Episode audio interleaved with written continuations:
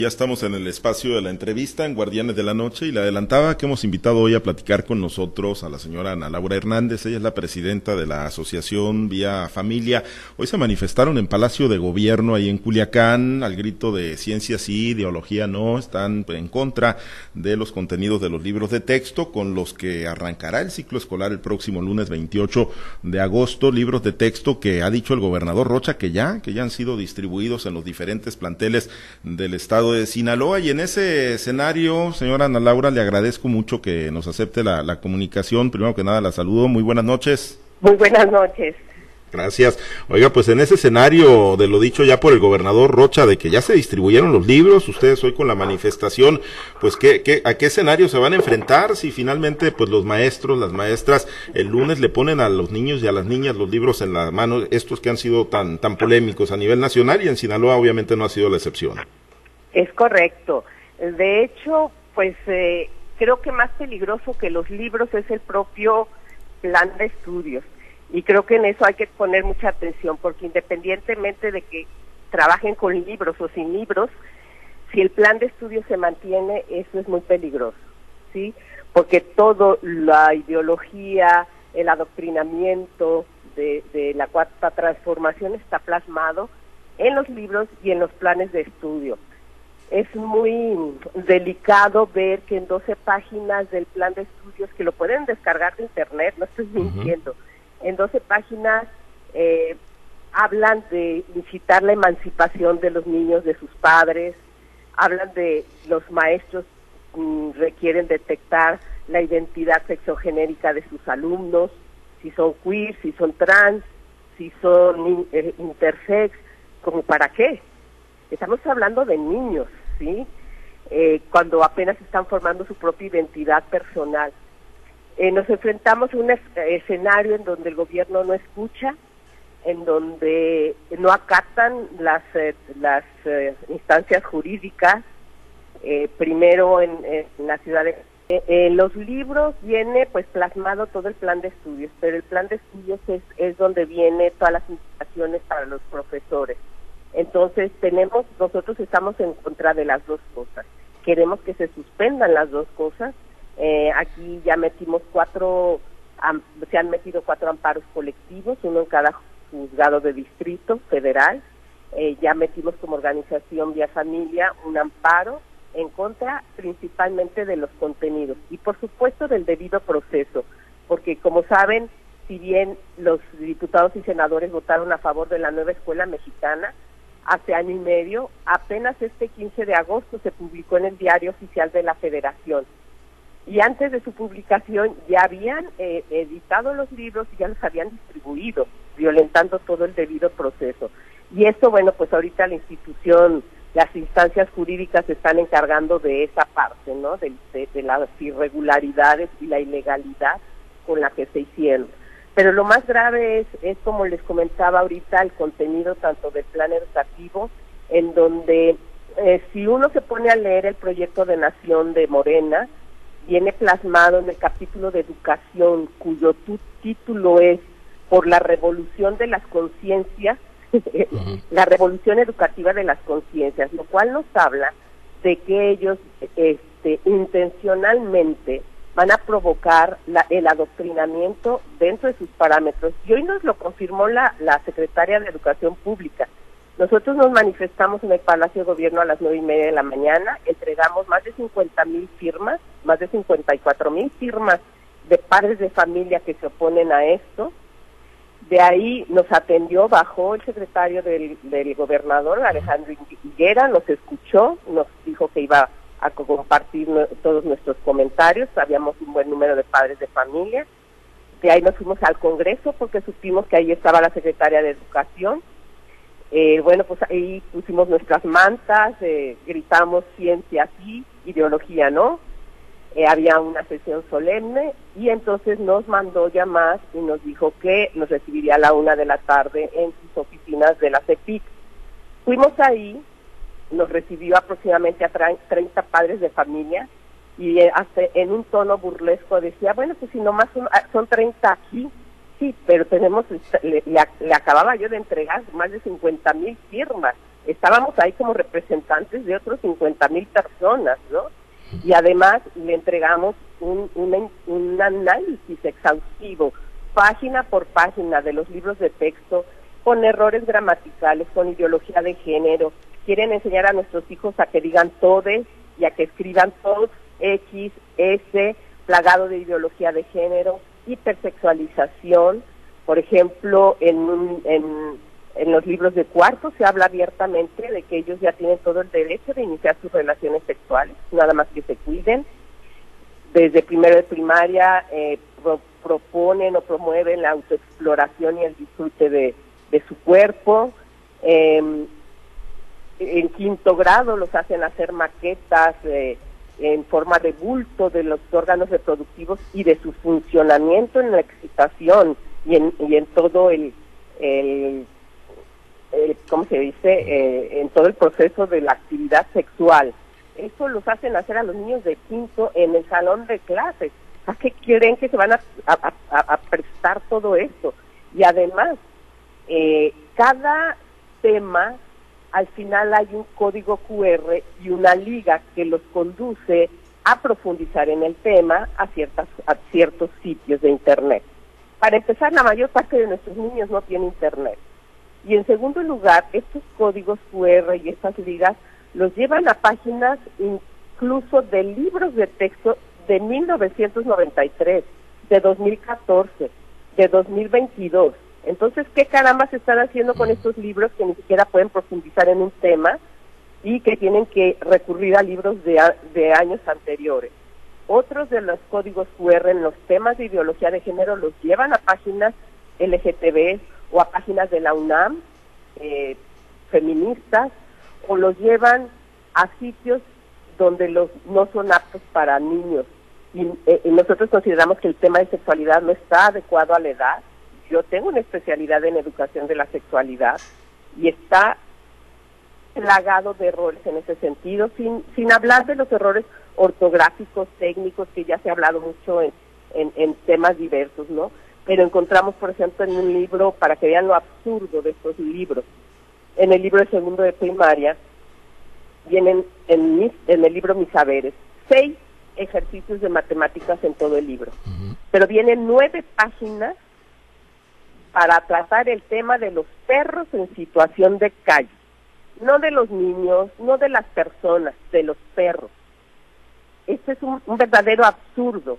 Ya las, las personas de la organización, de la institución matemática de la UNAM se pronunciaron de, de la deficiencia enorme que hay en matemáticas. Hay, hay ejercicios en donde les dicen a los niños que ellos pueden ser panaderos, zapateros o pajareros de la suerte, no les dicen que pueden ser médicos o astronautas y no les dan las herramientas para hacerlo. ¿Sí me explico? Sí. están condenando a nuestros niños su futuro, están diciéndoles que no pueden aspirar, como lo hemos oído en las mañaneras. Tienen ejercicios en donde cuentos, por ejemplo, en donde discuten quién es mejor si un niño de la ciudad o un niño de la zona rural y discuten y realmente están polarizando a la asociación, a la sociedad. Hay otros ejercicios en donde ellos tienen que agruparse, eh, los que se consideran oprimidos y los que se consideran opresores. Entonces estamos viendo que todo el discurso de las mañaneras lo han plasmado en los libros con los, de nuestros niños. ¿sí? el adoctrinamiento político, en fin. Sí, y pero a diferencia, eh, y antes de compartir la charla con algunos de mis compañeros que, que también están participan en esta entrevista, señora, eh, a diferencia de Coahuila, Chihuahua, donde, bueno, hay amparos que sí frenaron la distribución de los libros de texto, aquí yo le comentaba, ¿no?, que el gobernador ya, ya decía que están debidamente distribuidos. Eh, ¿Cuál es la opción? ¿Qué, qué opción queda? Ustedes decían que hay algunos amparos interpuestos, pero no se frenó, pero no se frenó la distribución. ¿Qué, qué opciones quedan? Exacto, ellos violaron la ley, ¿no? Tal cual y, la, y el, el mandato judicial que se les dijo. Eh, si los amparos eh, en el juicio final eh, se, se pide la suspensión, se va a tener que suspender el plan educativo y los libros. ¿Qué opciones hay? Bueno, pues que continúen, que, que, sigan con los libros del año pasado y el programa del año pasado para el cual nuestros profesores están perfectamente capacitados. Los maestros no están capacitados para esta este nuevo proyecto y nos lo han dicho los maestros, no les dieron una capacitación suficiente Quitaron... Pero, a lo mejor lo dicen en lo corto, señora, porque digo, por lo menos los, los dirigentes sindicales, ellos se han mostrado muy a favor de los libros de Claro, claro, los maestros nos lo dicen en lo corto, no se atreven por no poner en riesgo su trabajo. Pero fíjense, normalmente cuando se implementa un nuevo plan de estudios, empiezan por primer grado y el siguiente año su segundo, primero y segundo, y así se va gradualmente. Este año cambiaron absolutamente todos los libros entonces imagínese un niño de sexto que toda la vida llevó eh, claramente lo que eran las ciencias sociales, las ciencias naturales, biología, matemáticas, español. Ahora le van a entregar un libro con un colache de cosas sin didáctica, muy poco pedagógico, y eso lo han dicho muchos expertos. De hecho, una pedagoga que participó en, en las mesas que dicen que hicieron, ella dice que eso no fue lo que ellos aprobaron y no se ha atrevido a decirlo a gritos como nosotros quisiéramos, pero en lo corto nos lo dicen. Y, y luego pues algo muy curioso, porque el presidente ocultó información relacionada a la creación de este programa por cinco años. O sea, hasta 2028 se va a saber quiénes participaron en las mesas, si las hubo, si se apegaron los resultados a lo que realmente en las mesas se aprobó este, porque finalmente nos lo dijo la secretaria, bueno, pues nosotros ganamos y cuando votaron por nosotros debían de haber sabido que íbamos a aplicar pues todas nuestras estrategias a beneficio nuestro. Es un total cinismo. Yo le dije, si usted está violando la, la, la constitución en el artículo tercero, porque la educación debe ser laica, sin ideologías, y menos ideologías políticas. Se les debe dar ciencia, no ideologías. Eh, desde primer grado uno de los objetivos de los libros de los niños es que aprendan a identificar su género y a defender las, las diferentes perspectivas de género. Un niño de esa edad no tiene capacidad de esa conceptualización. Él entiende que es hombre y que las mujeres son mujeres por su biología, pero no se les da biología para que justamente para poderles después decir que ellos pueden ser niño o niña, lo que más se les antoje. Bien, Crean una confusión en su identidad personal y en su identidad sexual. Bien. Y eso verdaderamente nos parece perverso. Bueno, permítame compartir la charla con mis compañeros. Está eh, Manuel Hernández en la ciudad de Los Mochis. Platicamos con Ana Laura Hernández, presidenta de la organización Vía Familia. Manuel, te escucha nuestra invitada. Bien, gracias, eh, Pablo César. Señora, qué gusto saludarla. Buenas noches. Buenas noches. Me queda claro, me queda claro, señora, que los razonamientos que expone usted eh, se ha metido a de lleno a revisar, no sé si los libros que la Conaliteg eh, ya puso en plataformas o físicamente ya los ya los analizó usted. Pero también me queda a mí eh, bien claro y bien establecido que no van a encontrar empatía ni en el Congreso del Estado ni en ninguna otra instancia de, gobierno en Sinaloa. Que la ruta que correcto. sí, y me queda claro, señora, porque hace rato en un eh, informe legislativo, una diputada arremetió contra las madres de familia que se pronunciaron contra eh, los libros de texto gratuito en el apartado que usted menciona. Al no encontrar esa empatía con sus, eh, bueno, con los diputados, ni con un órgano de gobierno regional, la ruta va a ser la legal. ¿Qué va a pasar el, el, lunes 28? Porque yo escucho al presidente diciendo, vamos a esperarnos a ver qué va a pasar como lanzando un reto, a ver cómo le hacen, casi casi diciendo. Sí, sí, y así nos lo dijo Graciela Domínguez el día de hoy. A nosotros nos parece muy lamentable que los diputados que, supuestamente son representantes de los ciudadanos se expresen así de los padres de familia. De hecho, eh, Feliciano Castro ayer hizo declaraciones diciendo que lo nuestro era grilla política. O sea, los padres de familia estamos haciendo grilla política. Y también dijo que queríamos volver al oscurantismo pues no, nos parece más oscuro querer volver al sacrificio humano, promoviendo el aborto en los libros de texto, o hablarle a los niños en contra de la colonización como si no fueran mestizos. Todos traemos sangre española y de árabe y de todos lados, ¿no? Y, hacen mucho hincapié en esa parte, ¿no? En, en desarraigarlos de su propia cultura. Entonces sí me parece muy lamentable este decir de los de los diputados y de y de, de Feliciano, muy lamentable porque están ahí para escuchar las voces de la familia, de las familias de los ciudadanos. No están ahí para hacer lo que ellos quieren, no están ahí para hacer lo que el presidente o el gobernador les ordene, sino sus representados. Entonces una es, son comentarios miserables eso que hacen al decir que somos oscurantistas y nomás nos gusta la grilla política. Si así fuera, estuviéramos en un partido político y no estuviéramos desde la sociedad civil, ¿no? Pero ese es el discurso, ese es el discurso del presidente, señora, que toda la mañana lo repite. Sí, y viene en los libros. En los libros se habla de la marcha FIFI y se habla de todos estos temas. Entonces, ¿qué, qué, qué les queda a los padres? Hay varios recursos. Está mandar a, a cada escuela, cada padre de familia que se oponga, una carta de padres objetores fundamentada legalmente en donde ellos digan, mi hijo no quiero que reciba este contenido. Y si lo recibe, yo te demando a ti, maestra de deportes, de inglés, de español, de lo que sea. ¿Por qué? Porque estás violando tales artículos. Yo no quiero que mi hijo reciba esto, porque finalmente todos los tratados internacionales y la propia constitución nos respaldan en la primicia que nosotros tenemos como educadores y formadores de nuestros hijos y como quienes velamos por su inocencia y por su integridad. Qué bueno que se sitúe usted en ese punto, porque era mi siguiente pregunta, estimada señora. Eh, situémonos en lo que va a pasar el lunes 28 y a partir del lunes en adelante. ¿Qué va a ocurrir? ¿Qué va a ocurrir, señora? Ya me estaba dando usted una, una eh, pues, eh, dimensión de lo que puede pasar. Pero ¿qué va a pasar ya una vez que los niños estén en el aula y que lleguen los maestros con ese material? Eh, yo creo que esta semana va a ser muy difícil que los maestros lo implementen porque, como les dije, no han recibido la capacitación adecuada para este nuevo modelo educativo. Recibieron unas capacitaciones técnicas en la supervisión, pero hasta familiares maestros de escuelas públicas me han dicho no entendemos ni tenemos la menor idea de qué vamos a hacer, ¿no? Y, lo peor es, como les digo, lo refieren a programas de años anteriores, entonces esto está hecho con las patas, ¿sí?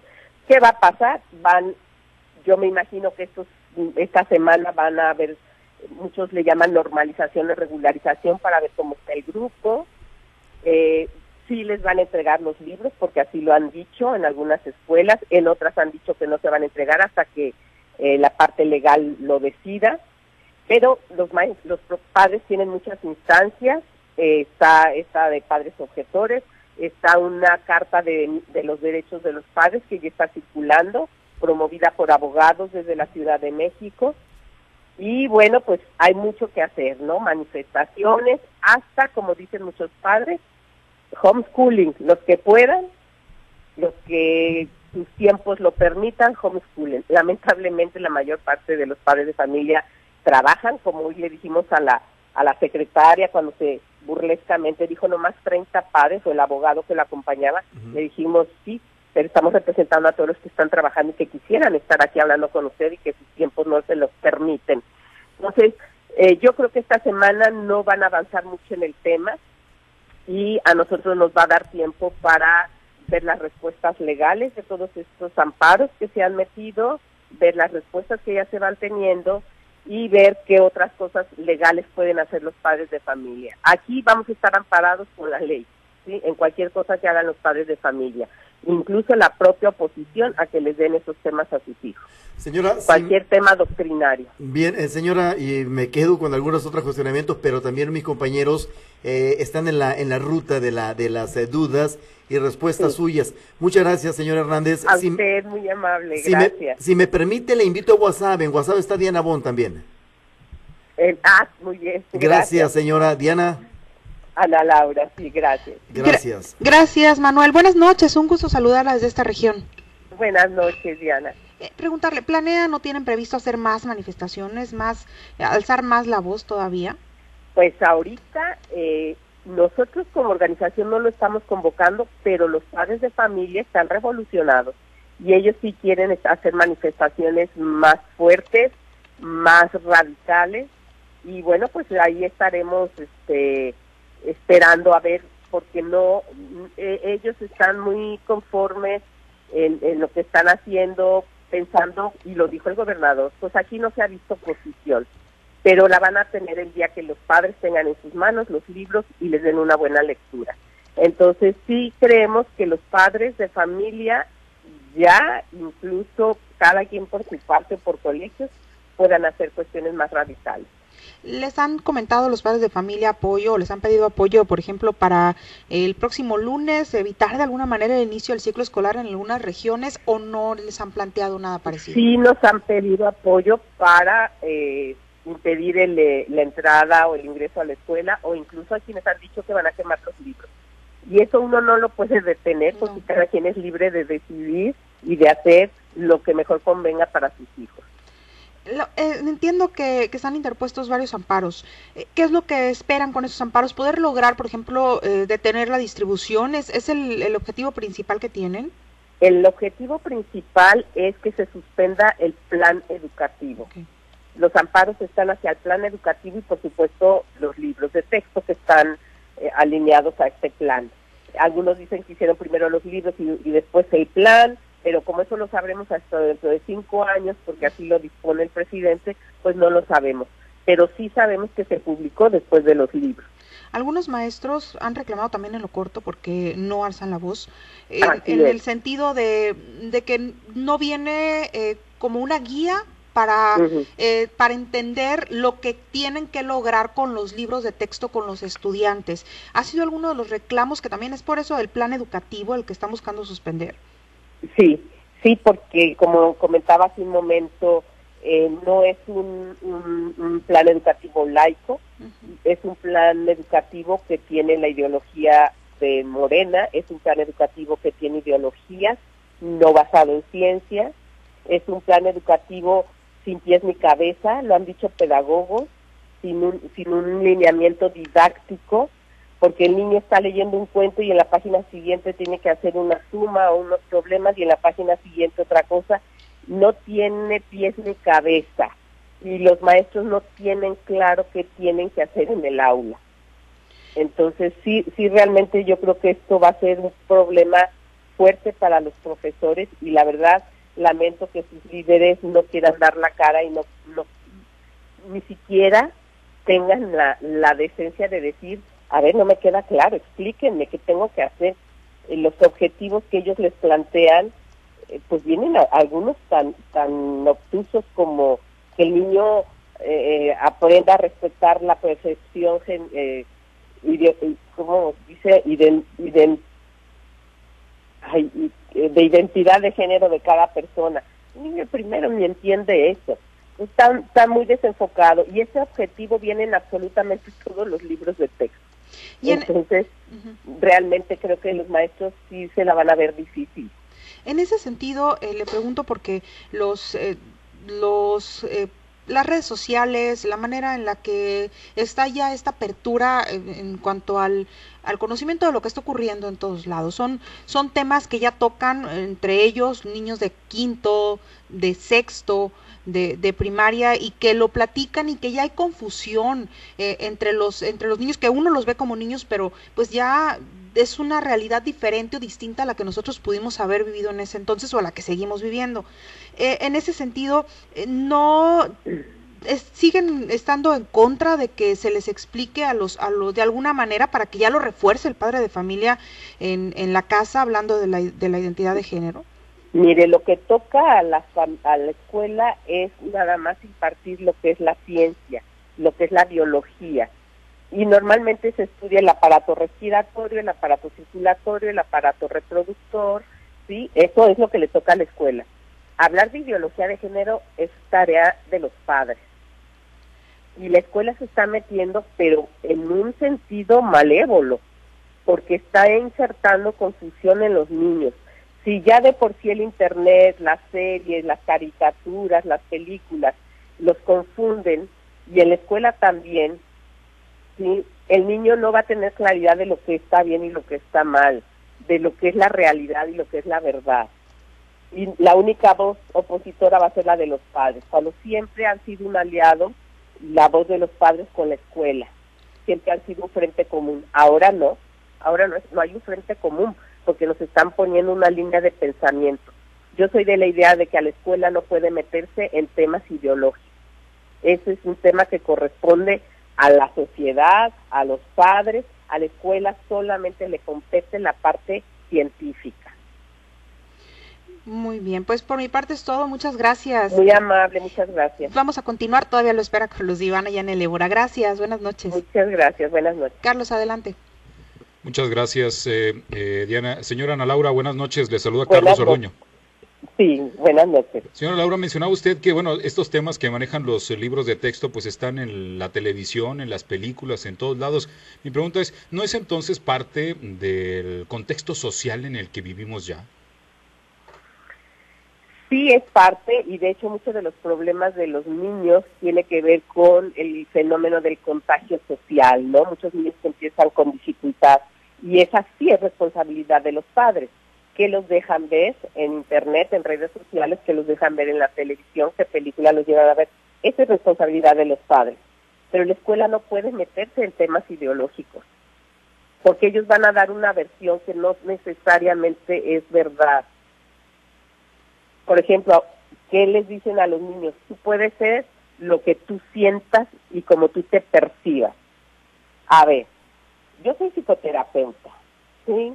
a mí una chica me llega, un chico con anorexia, y me dice que estoy gordísima, y me dice que se provoca vómito, y me dice que se laxa y que hace tres horas de rutina para quitarse la gordura, yo no voy a cambiar su entorno para decirle a su mamá, ¿sabe qué? Cómprale talla 3X y no le dé comida más que tres chícharos porque ella está gorda. Lo que yo tengo que hacer es ayudarla a cambiar su perspectiva, porque el problema que ella tiene es un problema cognitivo de su percepción. Aquí a lo que los niños les están enseñando es a que si tú te percibes niña y eres niño, está bien y todos te lo vamos a validar y toda la sociedad y todo tu entorno va a cambiar de acuerdo a tu percepción. Y esa no es la realidad y esa no es la tarea. La tarea es ayudar a alguien que se perciba de una forma diferente de su sexualidad, ayudarlo a que se vea, eso todavía los eh, manuales de psiquiatría, incluso el de la OMS, el CIE 11, todavía lo cataloga como una disforia de género o dismorfia y aconsejan acompañamiento psicoterapéutico a estas personas, cosa que aquí en el Congreso ya prohibieron, por supuesto.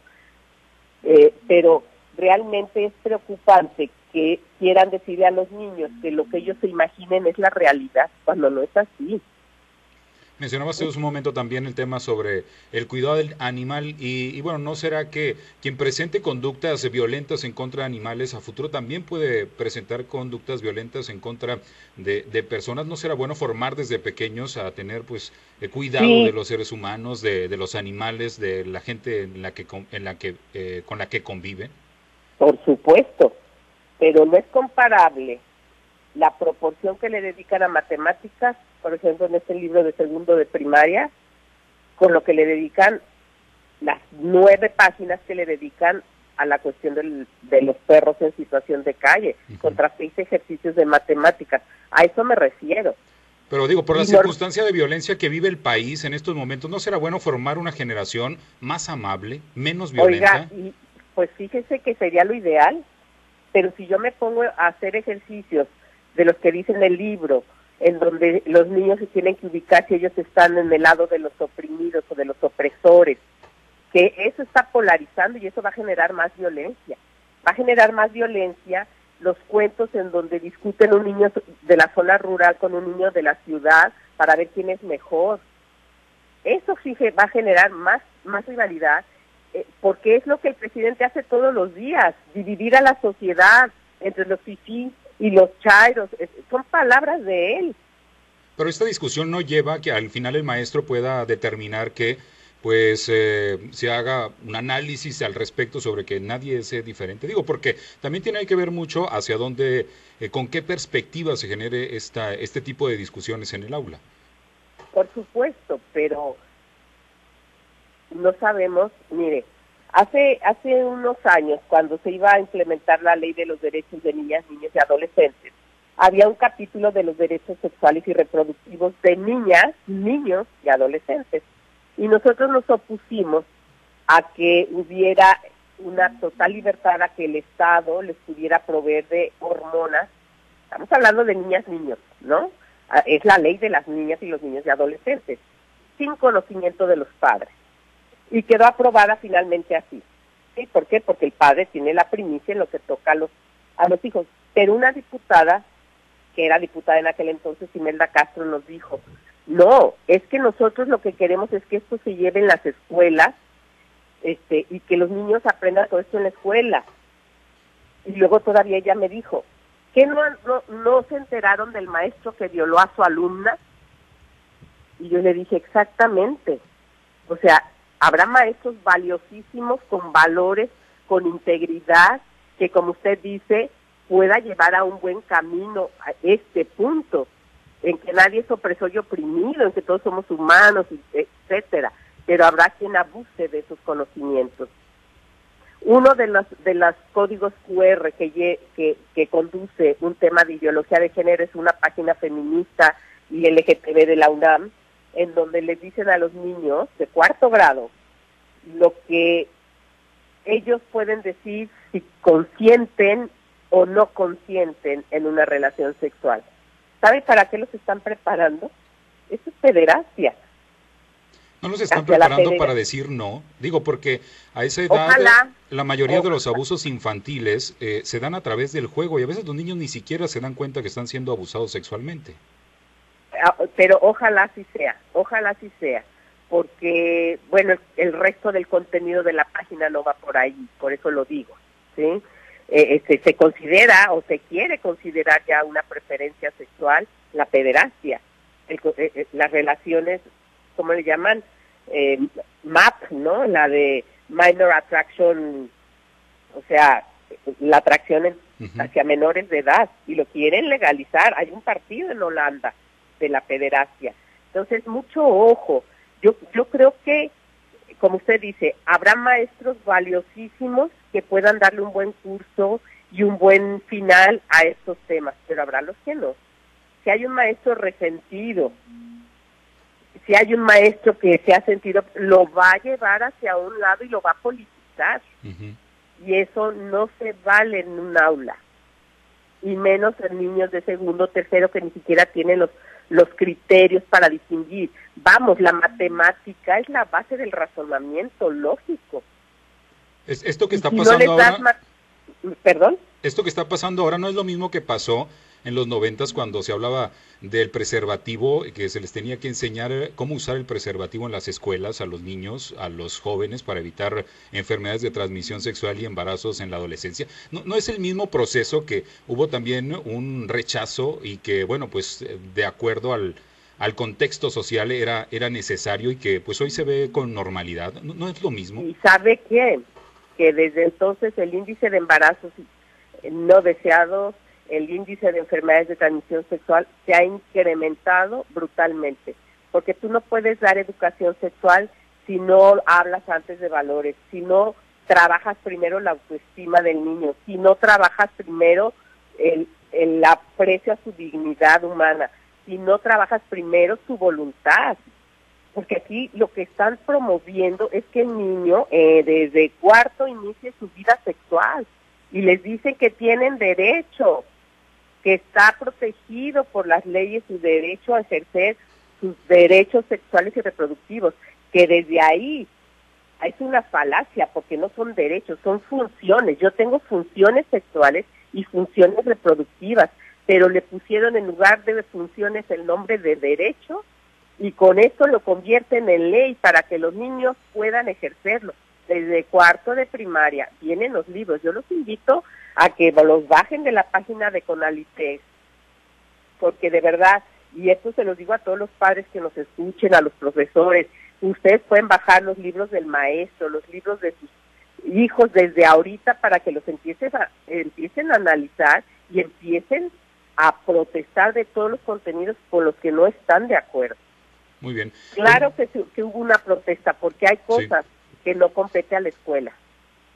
Muy bien, pues, pues, muchas gracias, señora Ana Laura. Le agradezco mucho la oportunidad de platicar. Vamos a regresar con Pablo César Espinosa. Buenas noches. Muchas gracias, buenas noches. Gracias, muchas gracias, Carlos. Pues prácticamente para concluir, yo nada más preguntarle, señora, eh, el hecho de que se hagan presentes ahí actores políticos, dirigentes de, partidos, ¿no? Cuando estamos tan cerca del proceso electoral, ¿no, ¿no le desvirtúa la lucha como agrupaciones civiles?